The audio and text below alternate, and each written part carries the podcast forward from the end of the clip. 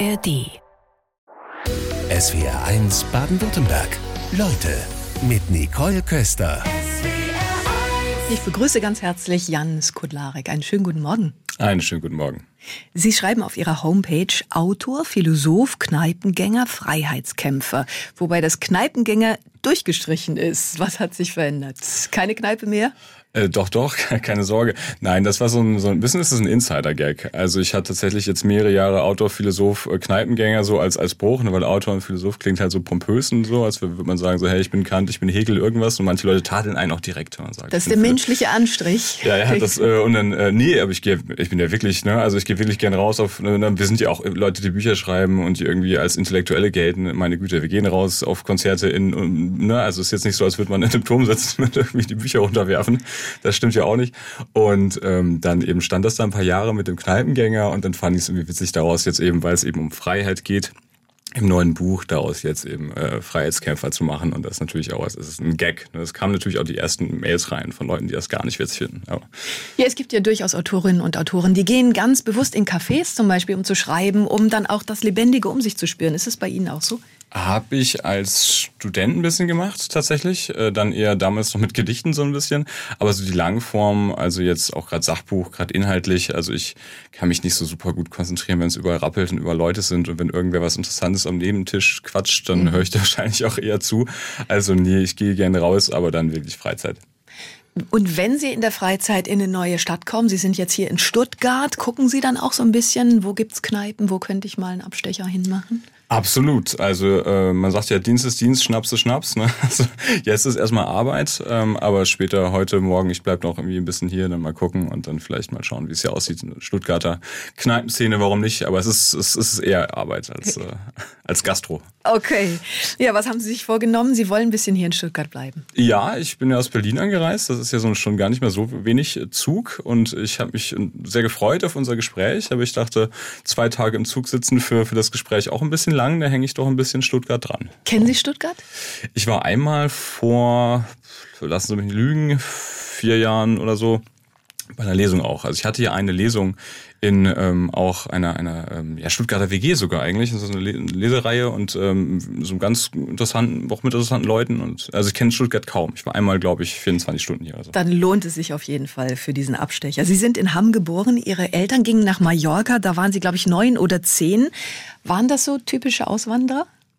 Also so RTL, so RTL 2 oder was? Ja, oder Vox? Oder wo kommen Klischee, die? Also, was man im Kopf hat. Äh, ich befürchte nein.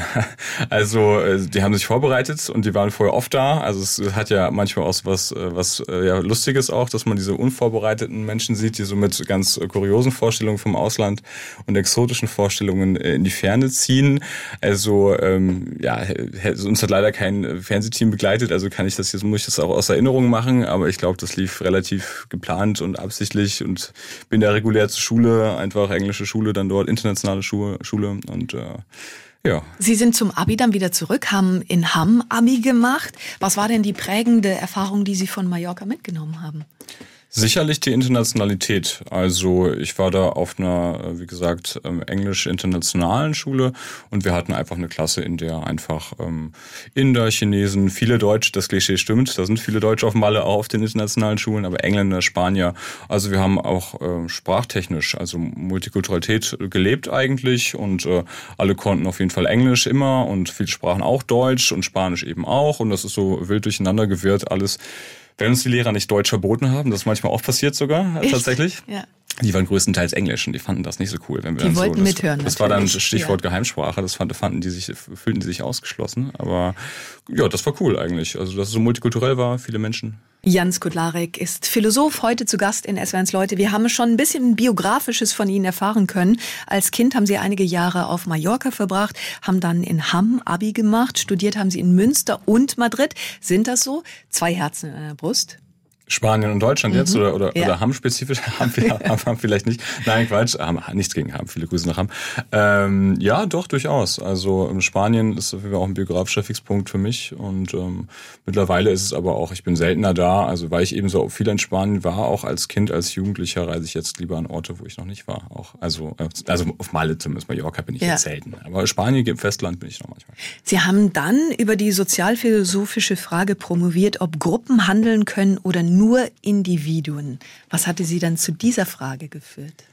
Ich habe mich mit der Philosophie des Geistes beschäftigt, also geistigen Prozessen und der Frage, wie wir uns mental auf die Welt beziehen. Also das ist ja ein Bereich, mit dem sich die Psychologie beschäftigt, aber eben auch die Philosophie. Und ähm, da kann man ganz viel machen. Und schlussendlich habe ich das verbunden mit eben Handlungstheorie, mit der Frage, was sind Handlungen und wie handeln wir als Menschen?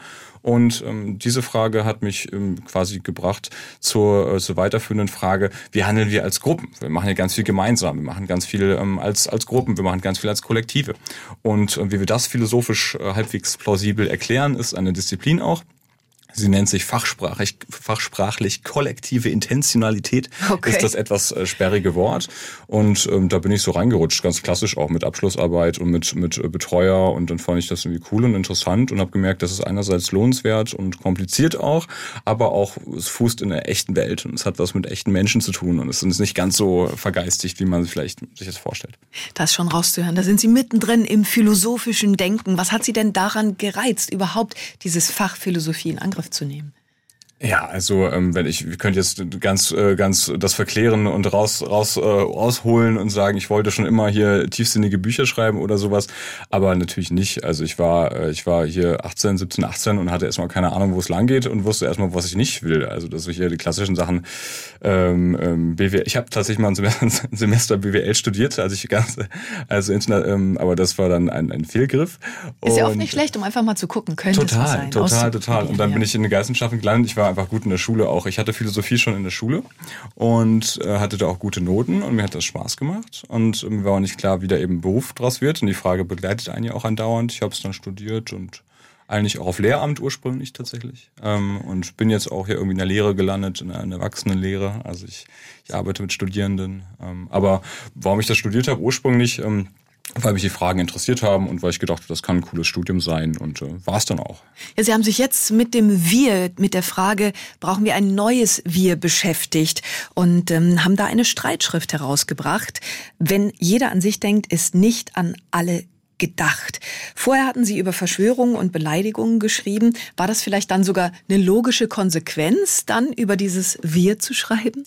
Also genau, ich habe ein Buch geschrieben über ähm, Beleidigungen, warum Leute sich gegenseitig kränken, dann eins über eben Verschwörungserzählungen und was ist, was ist Wahrheit. Ähm, und das sind ja alles irgendwie auch so im großen Ganzen soziale sozial-philosophische Themen. Also das, wie, wie Menschen miteinander agieren, äh, wie sie denken, wie sie miteinander und gegeneinander Dinge tun. Das sind so ein bisschen auch die, die Themen, ähm, die mich äh, sozial-philosophisch eben beschäftigen und die haben auch schlussendlich zum neuen Buch geführt, ja.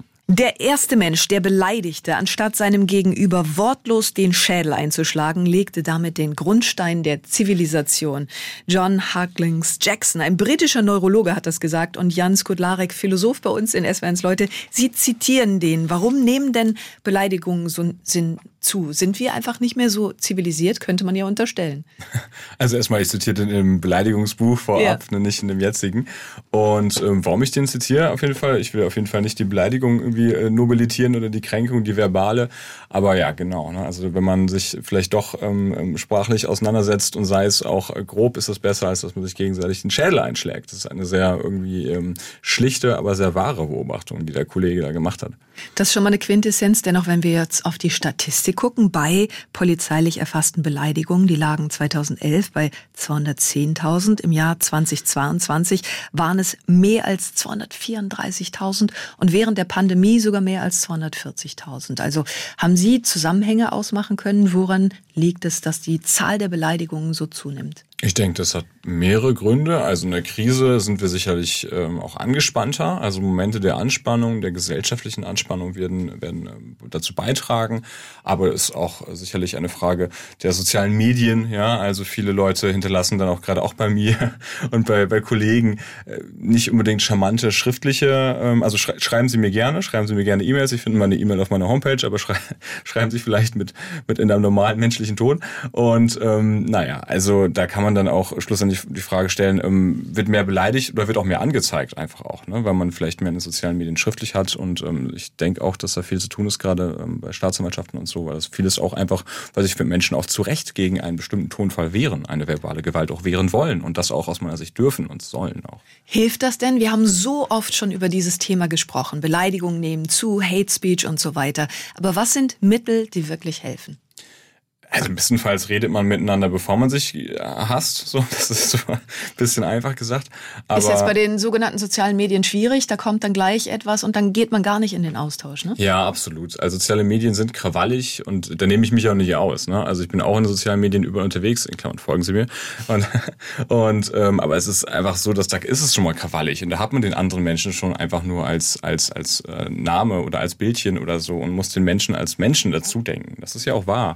Und äh, dementsprechend liegt es vielleicht auch so ein bisschen an der Architektur von Social Media, dass wir, ähm, ja, dass wir ruppiger sind, dass wir krawalliger sind und dass das nicht unbedingt einem, einem gesunden Tonfall förderlich ist. Ja, wobei Sie auch sagen, das muss man nicht hinnehmen und Kommunikation in Krisenzeiten ist was, mit dem Sie sich beschäftigen. Sie haben zum Beispiel eine Schreibwerkstatt mit Schülerinnen und Schülern einer zwölften Klasse gemacht und die haben sich mit deutsch-deutscher Geschichte auseinandergesetzt. Mhm. Verändert denn so eine Schreibwerkstatt Schreibwerkstatt die Kommunikation?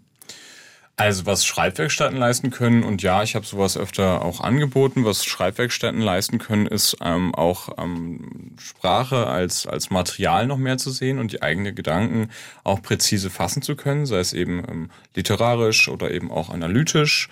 Und ich denke schon, dass das so ein sprachreflexives, ähm, eine Kompetenz da, da, daraus entsteht. Natürlich nicht durch einen Workshop, einen Vormittag oder Nachmittag bei mir oder so. Das äh, dauert ein, ähm, bestenfalls, das dauert vielleicht ein paar Jährchen, wie all, jede Tätigkeit, die man, die man lernen will. Aber ich denke, Schreiben ist schon vielleicht auch, können wir vergleichen, das ist keine Geniesache oder so. Das ist, jetzt können wir vergleichen mit einem Musikinstrument oder so, mhm. dass man auch über Jahre lernt und dann wird man bestenfalls besser, wenn man dran bleibt. Und so ist das handwerklich mit dem Schreiben und Wissen auch dem Denken auch. Wobei die eigene Situation ganz entscheidend ist für die Kommunikation. Welchen Zusammenhang sehen Sie da? Was meinen Sie mit der eigenen Situation? Wie das eigene Soziale geprägt ist, beispielsweise, ob es mir gut oder schlecht geht, das beeinflusst ja meine Kommunikation. Absolut. Also wir stecken in, in den eigenen Schuhen redensartlich und ähm, die Perspektive zu wechseln auf, auf den anderen hin, auf die andere hin, auf den anderen Menschen, ist gar nicht so einfach. Ne? Und ähm, diejenigen von uns, die auch schlechtere Voraussetzungen haben, die vielleicht marginalisiert aufwachsen, die unter hohem Druck aufwachsen, die vielleicht auch aus Milieus kommen, wo ein ruppigerer Ton herrscht, äh, den gewöhnt man sich dann auch ähm, erstmal einfach so an. Und das ist vielleicht auch ähm, gar nicht so schlimm. Ähm, gut ist es, wenn man dann später das, ähm, das, das mitdenkt und vielleicht auch in Teilen einfach auch beherrschen lernt und ähm, ja, so eine Metaebene reinkriegt. Ne? Verantwortung ist ein Grundbaustein für gelingende Gesellschaft. Jan Skudlarek bei uns in SWRs Leute. Sie beschreiben ein Experiment, in dem es um Verantwortungsübernahme in einer Hilfssituation ging. Das nennt sich das Samariter-Experiment. Können Sie uns das mal beschreiben? Ja, also das ist so ein sozialpsychologisches Experiment, das auch schon ein paar Jahrzehnte zurückliegt. Aber ähm, schlussendlich ging es darum, dass ähm, dort äh, Theologiestudenten, ähm, dass ähm, ja die äh, die Geschichte vom barmherzigen Samariter eben ähm, ähm, vorgelegt wurde, also eine der bekanntesten Bibelgeschichten. Und ähm, da geht es ja eben um Hilfsbereitschaft, man findet wen quasi, alle gehen vorbei, aber schlussendlich hilft wer so, ne? Und hilft richtig. Und ähm, das wurde dann quasi ähm, inhaltlich ähm, im Seminar durchgenommen. Und dann hieß es, hey Leute, wir gehen jetzt hier von A nach B in einen anderen Seminarraum. Und ähm, dann wurde. Sie wussten nicht, dass es ein Experiment ist. Es, sie wussten nicht, dass es ein Experiment ist. Zumindest nicht, wussten nicht, dass es was, was getestet ja. wird, klar. Genau, das hätten sie darauf geachtet. Und dann wurde quasi ein Schauspieler platziert, ähm, an ähm, quasi in, in, in Lumpen, würde man sagen, auf dem Boden liegend und hustend und so. Also quasi jemand, äh, ja, vielleicht äh, arm dran, sagen wir mal. Ne? Also der war jetzt nicht blutend, aber der mhm. war irgendwie ne, arm dran. Und dann äh, war die Frage, halten diese, diese Theologiestudenten an und äh, fragen, wie geht's dir, können wir helfen, bist, bist du in Not? Ähm, und es zeigte sich, dass durchaus ein nicht so ganz geringer Prozentsatz, also einige wirklich ähm, anhielten und auch nachfragten, es sei denn, man änderte eine Komponente des Experiments, man hat das mit mehreren Gruppen gemacht, es sei denn, man hat den, äh, den Studenten gesagt, hey, wir sind hier in Zeitnot und ihr müsst jetzt schnell von hier zum anderen Ende des Campus. Mhm. Und wenn die, ähm, wenn die Zeitnot hatten und wenn die Stress hatten eigentlich ja. auch, dann haben die die Person viel eher links liegen lassen. Also wir sehen da eine ähm, sozialpsychologische Geschichte am Werk, die wir auch heutzutage vielleicht auch dann immer wieder also als, ne, als Sinnbild ja auch merken. Wenn Leute Stress haben, wenn Leute ein Auge für andere Dinge haben und nicht füreinander, dann kann es durchaus passieren, dass wir einander ignorieren. Dann kann es durchaus passieren, dass wir ja Handlungen unterlassen, die notwendig wären, ethisch gesehen. Kann man wahrscheinlich direkt auf jede Fußgängerzone beziehen. Also da hetzen wir dann ja häufig durch und auch dort gibt es Obdachlose. Ähm, und so ein Verhalten, kennen Sie das von sich selber? Äh, Sie spielen darauf an, dass ich eine kleine Anekdote auch im, mhm. im äh, Buch drin habe. Auf jeden Fall. Ich kenne das auch von mir selber. Bei mir war das ähm, einfach, wahrscheinlich kennt das jeder. Ne? Also man ist in einer Situation, da fragt man sich, greife ich ein oder gehe ich vorbei? Und manchmal ist sicherlich auch, wer anders ist schon zugange, jemand ist schon ähm, als Helfender am Start. Dann kann man sicherlich auch, ähm, wenn man überflüssig ist, vorbeigehen. Aber ich hatte auch so eine Situation am, am Potsdamer Platz ähm, im, im Untergrund bei der U-Bahn und das ist ein sehr belebter Platz in Berlin eben auch und ähm, kam aus dem Kino mit meiner Freundin. Und schlussendlich lag da auch jemand rum. Und es war nicht ja. ganz klar, ist es jetzt jemand, der einfach rumliegt und auch rumliegen will vielleicht auch? Und ist es nicht schlimm? Also ist es jetzt einfach jemand, der da, der da quasi li liegt oder ruht oder auch sein will und vielleicht jemand ohne, ähm, ohne Obdach oder wie auch immer. Aber dann, äh, oder ist es jemand wirklich in einer medizinischen Notsituation? Wie haben und, Sie reagiert? Ja, erstmal stumm vorbeigelaufen erstmal, ja. ne, wie man es so macht. Ähm, aber dann stehen geblieben. Dann stehen geblieben und dann haben wir uns äh, quasi äh, besprochen und nochmal geguckt und alle anderen sind eben auch vorbeigelaufen. Es sind nicht nur wir da gewesen, sondern alle anderen.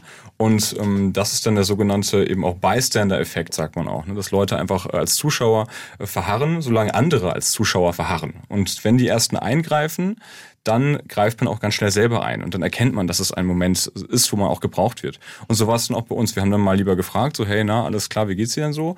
Und es stellt sich raus, dem geht's so mittelgut. Ne? Ähm, und dann haben wir auch wirklich den, den Notruf gerufen, dann kam auch jemand und während wir auch zugange waren, da so ein bisschen einfach auch Beistand zu leisten, kamen dann auch ganz, ganz andere Leute, ganz schnell andere Leute und irgendwann auch zu viele. Und äh, das war dann super. Und deswegen ein Tipp an alle, äh, greifen Sie ein, geben Sie einander Rollen, dann sagt man hier, du äh, rufst an und du sagst dem Krankenwagen, wo wir sind und dies, das, jenes. Und dann geht das, geht das ganz gut. Aber solange alle denken, das ist nichts Ernstes, sonst wird ja wer eingreifen. Also einer muss anfangen. Darum genau, geht's. das ist ja. wieder so ein Kollektivismusproblem irgendwie auch. Ne? Wir sind zwar alle ganz viele Einzelmenschen, selbstverständlich, aber wir sind auch ein Kollektiv. Und wenn man auf die anderen guckt und denkt, Moment mal, die anderen machen ja auch nichts und da will ich auch nicht mich jetzt wagen, herauswagen, vielleicht sogar was Falsches machen. Ne? Ja. Philosoph Jans Kudlarek ist bei uns in SWRs Leute, als Olaf Scholz vergangene Woche im bayerischen Landtagswahlkampf sagte, also Demokratie und Freiheit ist, dass man sagen kann, dass man seine Meinung nicht sagen kann. Würden Sie das ebenfalls so ausdrücken? Das muss ich ja nicht mehr so ausdrücken. Das wurde jetzt schon gesagt. Nein, total. Ich unterschreibe das. Also wenn, wenn Leute irgendwie äh, herumkrakehlen, wir seien in der Diktatur und das sei alles hier irgendwie Stasi und Dingsbums und ganz schreckliche, schreckliche, geschichtsvergessene Vergleiche heranziehen, dann kritisiere ich das. Genauso wie äh, Kanzler Scholz, genauso wie viele andere. Also das ist, ähm, das ist maßlos. In Deutschland gibt es eine Meinungsfreiheit auf jeden Fall. Und Meinungsfreiheit bedeutet ja eben auch gerade, dass man Widerspruch bekommen kann, dass man seine Meinung äußert.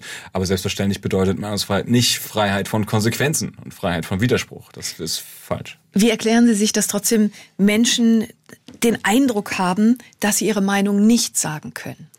Vielleicht auch in Teilen ein mediales Problem. Also wir können ähm, sozusagen per, per Lautsprechereffekt unsere, unsere Meinung in die Welt hinaus posaunen auf, ähm, auf Twitter, Instagram, Facebook und wie es, wie es alles heißt. Das auf jeden Fall. Und wir erreichen einfach sehr, sehr viele Leute. Und das, diese Megafon, sage ich mal, Struktur der sozialen Medien führt ja schon auch dazu, dass wir, wenn wir Hunderte, wenn wir Tausende Menschen erreichen, dann erreichen wir natürlich auch Menschen, die nicht unserer Meinung sind. Die widersprechen dann auch vielleicht genauso laut oder noch lauter. Und dann mit dem, was wir schon hatten, dass wir dann nicht als, als Mensch auch dazu zusehen, sondern einfach dazu denken müssen, vielleicht auch in einem falschen Tonfall. Also ich denke, das ist in Teilen auch subjektive mediale Wahrnehmung. Wobei Menschen da ja wirklich zum Feindbild erklärt werden. Also da gibt's viele Beispiele, zum Beispiel Schriftstellerin J.K. Rowling, kennen wir von Harry Potter. Und da wurde öffentlich zu ihrer Ermordung aufgerufen. Sie hatte den Begriff menstruierende Frauen für Frauen abgelehnt und das biologische Geschlecht als das einzig wahre bezeichnet. Also dürfen Menschen Meinungen nicht mehr vertreten, ohne angegriffen zu werden? Also zunächst einmal, also solche Eingriffe sind widerlich auf jeden Fall und ähm, und Sie und ich, wir beide, wir, wir kennen es auch, denke ich, dass Leute ähm, auch einen angreifen. Ich persönlich ähm, habe auch, wie gesagt, ähm, ähm, Hate Mail, wie es ja so schön so schön heißt, aber ich hatte auch schon äh, auch tatsächlich auch eine Todesdrohung. Das war dann auch zu Corona-Zeiten und so und dann ähm, habe ich mich natürlich fürs ähm, fürs Impfen ausgesprochen und einfach für einen, einen eben auch ähm, einen, einen behutsamen Umgang miteinander, sage ich mal, während der Pandemie und da habe ich eine Mail bekommen da stand eiskalt drin, ich stech dich ab. So, mhm. ne? Und das sollten nicht ähm, Reaktionen sein, mit den Menschen, die sich medial rauswagen, leben müssen. Das sind, ähm, das sind Übergriffe, Das, ähm, das sind aggressive Sprechakte, ein bisschen akademisch formuliert. Und wir sollten auf jeden Fall eine Gesellschaft sein, die auch wehrhaft gegen solche Aggressionen ist und ähm, sowas eben anzuzeigen und sowas eben, ist ein Straftat ja auch in dem Fall, ähm, sowas ähm, dann eben auch ähm, rechtlich geltend zu machen und bestenfalls Konsequenzen herbeizuführen, ist da die richtige Reaktion. Wir kennen das Zitat von Voltaire, der gesagt hat, ich bin zwar anderer Meinung als Sie, aber ich würde mein Leben dafür geben, dass Sie Ihre Meinung frei aussprechen dürfen. Wäre das zum Beispiel etwas, mit dem ein Bundeskanzler ähm, kommen könnte, um nochmal klarer eine Meinungsfreiheit deutlich zu machen, als nur zu sagen, also Demokratie und Freiheit ist, dass man sagen kann, dass man seine Meinung nicht sagen kann? Ich finde das genannte Zitat gut auf jeden Fall und, und, und andere Menschen zu haben, die einfach einer, einer konträren Meinung sind, das ist ja was Gutes und das ist was auch ich schätze. Ja, also wir dürfen jetzt nicht ähm, zwei Sachen verwechseln wenn man Meinungsverschiedenheiten hat und die inhaltlich, sachlich ähm, begründen kann, bestenfalls halbwegs höflich, dann ist das, ist das eine gute Sache in einer pluralistischen Gesellschaft. Ja, wogegen ich mich wende oder eben auch der gesunde Menschenverstand sich wendet, ist ja gegen diese super aggressiven, ähm, volksverhetzenden, beleidigenden Übergriffe, die andere äh, einschüchtern sollen und mundtot machen sollen, aus dem Diskurs entfernen sollen. Aber dass man sich in einer pluralistischen Gesellschaft ähm, auch ähm, inhaltlich auseinandersetzt und dass man sagt, das sehe ich aber ganz anders, aus Grund 1, 2, 3. Das ist richtig und wichtig. Nur die Aussage impliziert ja, ja, es gibt Menschen, die können ihre Meinung nicht sagen. Und ist das dann nicht eine Erklärung womöglich dafür, dass es einen Politikerverdruss gibt und der mehr und mehr zunimmt? Auch das wäre die Frage, ne? Also nimmt er mehr oder mehr zu, da war der, war der immer schon da. Ich glaube, äh, die, die Eliten, wie es ja so oft heißt, und natürlich sind Politiker, Politikerinnen und auch Intellektuelle in, in Teilen auch Eliten, ähm, die werden nicht nur wohlwollend aufgenommen, ja, aber ich denke, Politikerinnen Schelte ist auf jeden Fall nicht das, was uns weiterbringt. Also ich finde Politik wichtig. Politik regelt das Gemeinwohl, regelt das Soziale und das, wenn wir Menschen, die, ähm, die in die Berufspolitik gehen, verächtlich machen, wenn wir sagen, du musst mit ähm, mit Hassrede umgehen ähm, oder die, die beschmieren dein Haus oder so oder warten draußen auf dich oder so, dann ähm, führt das natürlich dazu, dass nur besonders irgendwie auch Leute, die mit diesen Aggressionen umgehen können und wollen, überhaupt in die Politik gehen. Und das ähm, widerspricht natürlich der normalen Repräsentation in der Demokratie. Also ich denke, ganz normale Leute sollten sich trauen, Lokalpolitik zu machen sollten sich trauen, auch Bundespolitik zu machen. Und das sollten wir möglichst niedrigschwellig halten und möglichst ungiftig. Philosoph Jan Skudlarek bei uns in SWRs Leute. Für ein neues Wir machen Sie ganz unterschiedliche Vorschläge. Wir wollen auf die Lösungen schauen. Zum Beispiel Allmende. Was ist unter dem Begriff zu verstehen? Ja, unter dem Begriff Allmende ist oder, oder war auch oft eine Vergangenheit. Es gibt es weniger jetzt heutzutage in der jetzigen, sage ich mal, Epoche als in der Vergangenheit.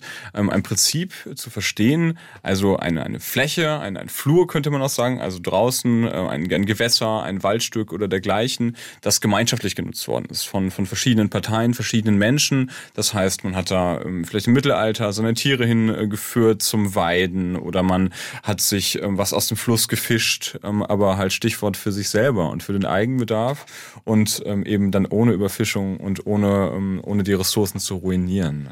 Also Allmende als Begriff der Wirtschaftsform gibt es in einigen Gebieten. In den Alpen kann man nachlesen, vereinzelt auch im mhm. Südschwarzwald, vor allem in ländlichen Gebieten.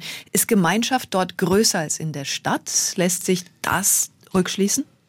Ist Gemeinschaft dort größer als der Stadt, in der Stadt? Ähm, ich glaube nicht. Ich glaube, das sind unterschiedliche Formen der Gemeinschaft auf jeden Fall im ländlichen. Also klar, wenn wir jetzt zurückschauen im vorindustriellen Bereich, da ging es wirklich um Landwirtschaft mhm. und sowas und die Nutzung. Oder gibt es, wie gesagt, ja auch noch heute in, in manchen, in manchen Bereichen, dass es wirklich die buchstäblichen Ressourcen gemeint sind. Ich denke, im städtischen, im großstädtischen sind es sicherlich auch einfach andere Ressourcen, vielleicht auch kulturelle, immaterielle, die man sich teilt.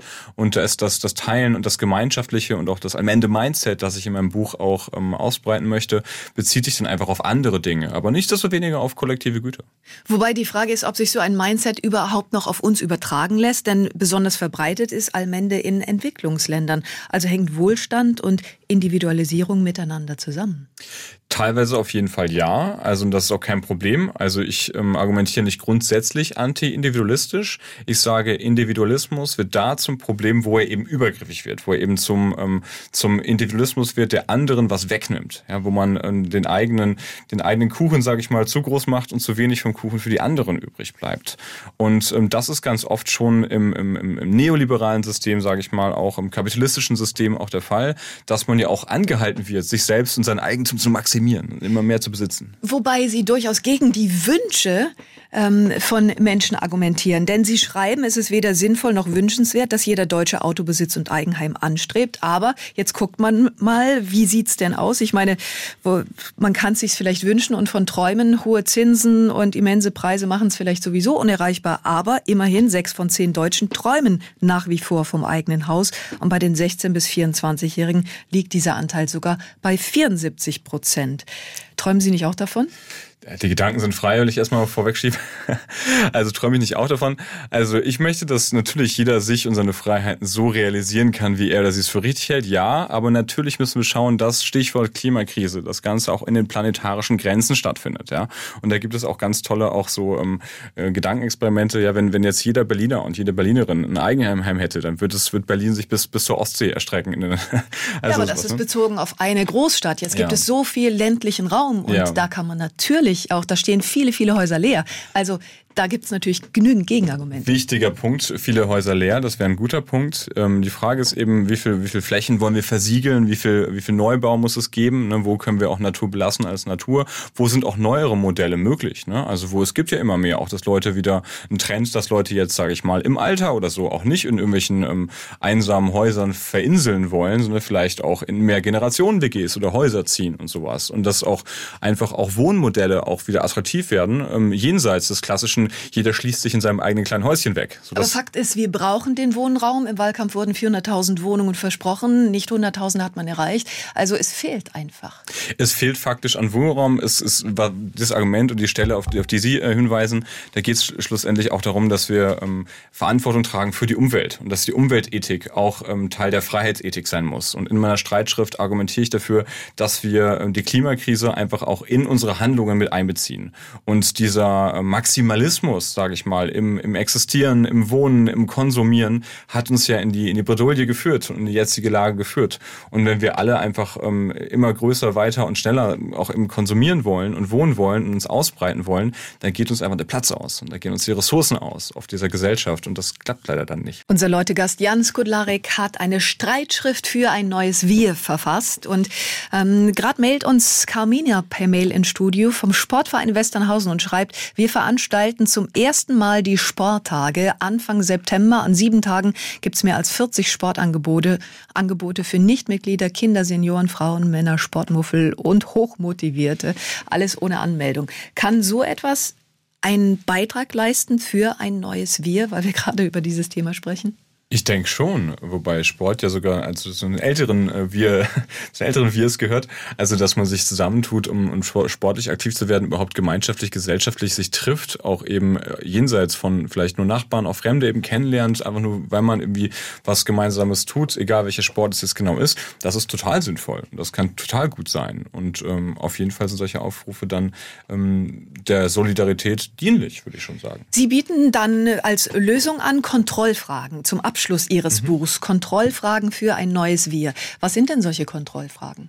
Ja, also ich ähm, schreibe in dem Buch natürlich viel über die Gesellschaft und immer wieder natürlich auch konkret. Aber ähm, um das Ganze nochmal zu reduzieren auf die Ich-Ebene und wie man denn dieses Freiheitsthema, das unzweifelt ein großes Thema ist, auf, auf das eigene Leben beziehen kann, also ein paar Fragen, womit man schauen kann, wie das Ganze ähm, was es mit mir zu tun hat schlussendlich. Und dann eben so Fragen wie zum Beispiel, ist das, was ich gerade jetzt tue oder allgemein meine Verhaltensweisen, meine Wünsche, Forschung, ist das gerecht zum Beispiel? Ne? Also Gerechtigkeitsbegriff mit reinnehmen. Kommen andere, wie, wie, wie stehen andere dazu? Was macht das mit den Schwächsten? Ja, wenn ich jetzt zum Beispiel meinen, ähm, weiß ich nicht, wenn ich mir besonders viel nehme vom gesellschaftlichen Kuchen und dann wenig da bleibt für andere, dann ist das ja ein Problem. Oder eben auch Sachen wie ähm, berufsethische Fragestellungen. Ne? Ist das, was ich tue, ähm, vielleicht auch nicht nur problematisch für mich, sondern auch, auch ähm, ähm, für, das, für das Ansehen meines Berufes? Also schade ich damit vielleicht auch einem ganzen Berufsstand schlimmstenfalls? Gibt es ja immer wieder in, in besonders verantwortungsvollen, auch sozialen Berufen wie Polizei und so weiter, dass da einzelne Verfehlungen durch auch andere überschatten und auch gute Arbeit überschatten, in Klammern leider. Jetzt ist das für einen Philosophen, der ja sowieso mit Denken intensiv beschäftigt ist, vielleicht auch ganz leicht umsetzbar. Aber wir hatten eben dieses Experiment, als dann der Faktor Stress dazu kam, war dann vieles automatisch hinfällig. Stelle ich mir jetzt gerade bei diesen Fragen vor. Wenn Leute im Alltag sind und ähm, der ganz normale Alltagsstress einen treibt, stelle ich mir dann diese Fragen überhaupt? Was glauben Sie? Sicherlich nicht im Moment selber. Ne? Also dass ich dann äh, auch die Frage, was ist denn überhaupt Gerechtigkeit? Also was ist etwas gerecht? Und dann die Frage, da, da, die hängt ja dann an, was ist überhaupt Gerechtigkeit? Da kann man ein eigenes Buch, da werden ja eigene Bücher drüber geschrieben. Ich thematisiere es auch ein bisschen. Ähm, aber dann abends vielleicht, wenn man einen ruhigen Moment hat oder so, wenn man einen, einen Tag oder eine Woche oder meinetwegen auch einen Abschnitt, Lebensabschnitt Revue passieren lässt und guckt, was ist denn da vorgefallen, wie habe ich mich verhalten oder jetzt rückblickend auf die Pandemie oder sowas. Ne? Wir haben, haben wir, haben wir gehamstert oder haben wir nicht oder haben wir anderen auch Raum gelassen und, und auch Waren gelassen im Supermarkt und so. Ähm, dann sicherlich sich so ein paar Fragen zu stellen und aus verschiedenen Perspektiven auf das eigene Leben zu schauen, das macht durchaus Sinn und das kann auch jeder leisten. Also in Stress, Stresssituation selber ist das schwierig. Also im Grunde ist es ein Appell fürs Reflektieren, was Sie da verfassen. Exakt. Also das ganze Buch oder ist ein Appell zum Reflektieren, aber eben auch dann diese Kontrollfragen gegen Ende. Kontrollfragen, das klingt schon wieder nach Taschenkontrolle, Ausweiskontrolle. Klingt so, so typisch deutsch, ja, oder? typisch. Da jetzt hier die zehn Kontrollfragen bitte. Ja. Äh, nee, also das ist dann einfach nochmal das Ganze eben das von, von einer abstrakten Ebene auf eine praktische äh, vielleicht zu reduzieren oder eben Handlungs- und Gedankenimpulse einfach zu geben, die man, die man mitnehmen kann. Und ähm, das führe ich da ein bisschen aus in diesem letzten, sag ich mal, Bonuskapitel. Jans Kudlarek ist bei uns in SWRs Leute. Für das Jahr 2024 plant die Bundesregierung einem Bericht zufolge nur noch 3,3 Millionen Euro für die Digitalisierung der Verwaltung ein. Ursprünglich waren mal 377 Millionen vorgesehen. Als Philosoph beschäftigen Sie sich natürlich mit den Zukunftsfragen. Und bei solchen Investitionen für die Zukunft zu sparen, ist es Ihrer Meinung nach ein guter Weg? Nee, also das ist aus meiner Sicht auf jeden Fall äh, Sparen am falschen Ende, auf jeden Fall. Also Digitalisierung ist, ist die Zukunft weiterhin und wir sind auch eben national gesehen und international gesehen einfach nicht unbedingt ganz weit vorne mit dabei. Und da könnte es auf jeden Fall flüssiger, besser laufen im, Faxgeräteland Deutschland, sage ich mal. Und da ist Luft nach oben. Einerseits. Andererseits denke ich jetzt auch nicht, dass die Bundesregierung aus bösem Willen da kürzen, dass man jetzt sagen darf, die da oben schon wieder und die haben ja keine Ahnung, was gut ist und so. Also die müssen auch mit bestimmten Mitteln einfach umgehen. Und ähm, aber ja, das sollte man kritisieren, denke Wobei ich. es eben bei uns in den Nachrichten ja noch lief. Der Branchenverband Bitkom fordert ein höheres Tempo bei der Digitalisierung. Nur 11 Prozent der Vorhaben seien bislang erledigt. Absolut. Also ähm, wir sind da nicht richtig gut und ich, ich bin nicht ganz in der Materie, warum der jetzt dort gestrichen wird, ähm, aber ich bin auch unglücklich, wenn ich so wenn ich das lese in den Medien und wenn ich das höre und erwarte da eigentlich von der Regierung durchaus mehr, weil Digitalisierung muss sein. Es gibt auch viele gute digitale Projekte, die einfach auch, ähm, wo Gutes passiert, wo Gutes funktioniert. Haben Sie ein Ähm, Beispiel? ich habe ein Beispiel zum Beispiel auch was äh, die Beratung angeht, ähm, auch gerade im, im Bereich von Jugendlichen oder so, da gibt es ähm, Präventionsprogramme oder so, zum Beispiel für U25 ähm, Suizidprävention ist ein, ein Programm, wo sich Jugendliche, denen es ähm, psychisch schlecht geht, die vielleicht sogar Suizidgedanken haben, melden können, auch anonym, niedrigschwellig, einfach so in, in die Beratung einsteigen können und dann andere junge Menschen unter 25, U25 heißt es, einfach auch ähm, ja einfach online, ähm, die, so, die ausgebildet sind als als Beraterinnen eben ähm, ansprechen können und vielleicht auch ihre dunkle Gedanken oder so dann einfach auch ähm, ähm, ja mit jemandem besprechen können, ohne dass das direkt face to face sein muss und ähm, Haben Sie Sorge, dass das Geld für solche Projekte in Zukunft fehlt? Also wie gesagt, wir waren ja gerade bei auch Digitalisierung der Verwaltung, das ist glaube ich ein bisschen was anderes, aber dass, ähm, dass es zu wenig Geld gibt in ähm, politischer Bildung, in Beratung, in Präventionsarbeit, das ist so ein bisschen die Tragik auch der Prävention, ne? weil man, man macht was und es ist nicht unbedingt direkt sichtbar, was man da vielleicht macht, weil ja etwas auch verhindert wird. Ein, ein Worst Case, ein, ein Konflikt wird verhindert der Konflikt tritt nicht ein. Das ist ja dieses Präventionsparadox, was wir durchaus auch kennen, auch aus der, aus der Pandemie. Und dann irgendwann denkt man, ja gut, dann können wir das da ja kürzen. Da scheint ja offenbar kein Bedarf zu sein, lassen wir da kürzen. Und das ist ja ein Fehlschluss, weil wenn man dann diese Präventionsdinge kürzt, das ist ähnlich wie mit Impfungen oder so. Ne? Also man, man impft Krankheiten weg und dann denken Leute so, ach, die Krankheit gibt's ja, die war ja gar nicht so schlimm oder so. Aber in Wahrheit ist, war die total schlimm, aber die wurde halt im Worst Case, manche Krankheiten geht's, manche nicht, wurde die halt quasi ausgerottet durch Impfung. So, ne? Ja, all diese Themen in Ihrem Buch, die auftauchen, Freiheit, Freiheit, Demokratie und Zusammenhalt, das ist ja auch ein Thema, was mit der Digitalisierung ganz eng verbunden ist. Also wenn wir es nur mal runterbrechen, wenn man ein neues Auto bei der Kfz-Zulassungsstelle in Stuttgart anmelden will, da gibt es seit Wochen Probleme mit der Software, da mit dem Personal, Wartezeiten, sechs Stunden und mehr. Das sorgt natürlich für großen Zoff dann. Also gesellschaftlicher Zusammenhalt ist am Ende durch so etwas gefährdet. Absolut. Also die digitalen Räume sind einfach auch unsere sozialen Räume mittlerweile, nicht nur die sozialen Netzwerke, einfach auch die Verwaltung, die ganze digitale Infrastruktur ist eigentlich analog zu dem, was wir sonst hier haben, auf den Straßen, auf den Marktplätzen. Also es ist, es ist Sozialleben und das Sozialleben des 21. Jahrhunderts findet auch online statt. Und ich bin auch jemand, der ungern unterteilt in die Online-Welt und die echte Welt. Ja, also wir alle verbringen so viel Zeit vor den Geräten und uns alle kann man ständig erreichen, auch im besten Sinne einfach. Ne? Also Hörerinnen und Hörer können mir wahrscheinlich schreiben, wenn sie wollen. Wie gesagt, man findet meine Mailadresse und sowas. Und das ist auch was Schönes, diese Sozialräume auch zu haben. Und wenn diese Sozialräume dann nicht gut ausgestaltet sind, zusammengespart werden oder irgendwie es ewige Wartezeiten mit Servern gibt oder das Ganze nicht nutzerfreundlich ist und so, dann ist das suboptimal. Aber nur mit Geld ist es wahrscheinlich auch nicht getan, sondern was könnte, wenn wir jetzt Ihre Streitschrift nochmal für ein neues Wir zugrunde nehmen, was kann dann noch helfen? Sicherlich auch Kompetenzen ausbilden, also dass man diejenigen, die auch diese Infrastruktur schaffen, auch äh, weiterhin ausbildet, dass wir ähm, auch Jugendliche für die Relevanz auch ähm, ähm, nicht nur von, von Digitalisierung sensibilisieren, sondern dass wir auch Methodenkompetenzen, dass wir die fit machen auch. Also einfach Kids so ein Handy in die Hand zu drücken, reicht eben auch nicht. Ne? Also dann sagen, ach, die machen das schon, die lernen das schon, sondern dass man ähm, auch eine neue ähm, Generation auch gut mediensozialisiert. Das ist total wichtig. Dann danke für Ihren Besuch heute Vormittag in Ich habe zu danken. Noch viel Freude in Stuttgart und morgen Vormittag zu Gast Oliver Schulz, der als Indologe und Soziologe erklärt, wie tickt die neue Weltmacht Indien. Einen schönen Mittag. SWR 1 Baden-Württemberg. Leute, wir nehmen uns die Zeit.